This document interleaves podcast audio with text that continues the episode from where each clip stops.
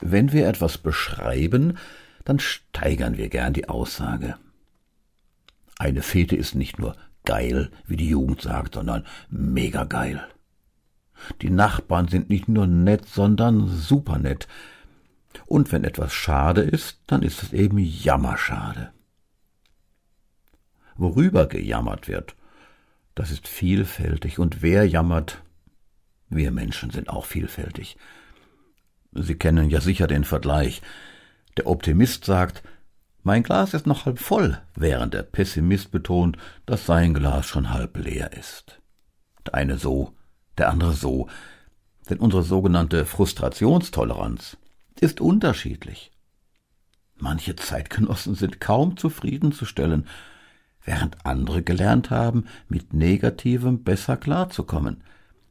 Das hat auch mit der persönlichen Belastbarkeit des Einzelnen zu tun. Man könnte sich den ganzen Tag aufregen und jammern, aber man ist nicht dazu verpflichtet. Weder übers Wetter, noch übers Essen oder die Politiker oder die Gesundheit oder die Nachbarn. Klar, manches ist wirklich schade, das sehe ich ja auch so. Aber muss man deswegen gleich jammern, vielleicht sogar ständig? Andauerndes Jammern verändert doch nichts zum Guten. Im Gegenteil, man zieht sich selbst runter und verliert sogar noch Freunde. Man dreht sich nur um das Schwere und sieht das Schöne kaum noch. Es ist schade, wenn jemand häufig jammert. Das ist dann tatsächlich jammerschade, weil uns das Leben doch viel Schönes zu bieten hat. Wenn wirklich etwas Ungutes eingetreten ist, dann kann man sich natürlich bei anderen entlasten, indem man sich etwas von der Seele redet, rauslassen, nicht alles in sich hineinfressen. In der Bibel gibt es dafür ein anderes Wort, klagen. Zwischen Menschen passiert das sowieso, aber wir werden sogar ermutigt, Gott unser Leid zu klagen. Und ich bin immer wieder erstaunt, wie mutig und mit welcher Wortwahl die Psalmisten Gott sagten, worunter sie damals litten. Das war Klartext. Sie haben geklagt, weil sie sich von Gott verlassen fühlten, weil die Feinde mächtig waren, weil es den Gottlosen besser ging als ihnen, oder weil persönliche Erlebnisse sehr schlimm waren. Aber sie blieben nicht bei der Klage stecken.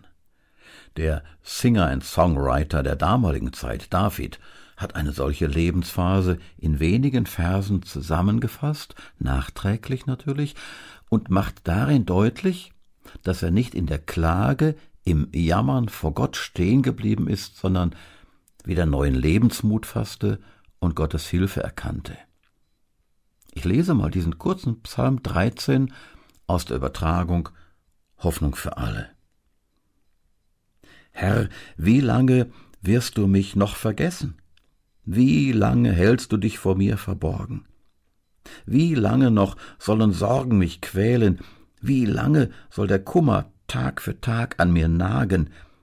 Wie lange noch wird mein Feind über mir stehen? Herr mein Gott, wende dich mir wieder zu und antworte mir. Lass mich wieder froh werden und Mut gewinnen, sonst holt mich noch der Tod. Mein Feind würde triumphieren und sagen, den habe ich zur Strecke gebracht. Meine Unterdrücker würden jubeln über meinen Tod. Ich aber vertraue auf deine Liebe und juble darüber, dass du mich erretten wirst. Mit meinem Lied will ich dich loben denn du hast mir Gutes getan. Ich wünsche Ihnen und mir, mit dem Schweren so in unserem Leben umgehen zu können. Ihr Harald Petersen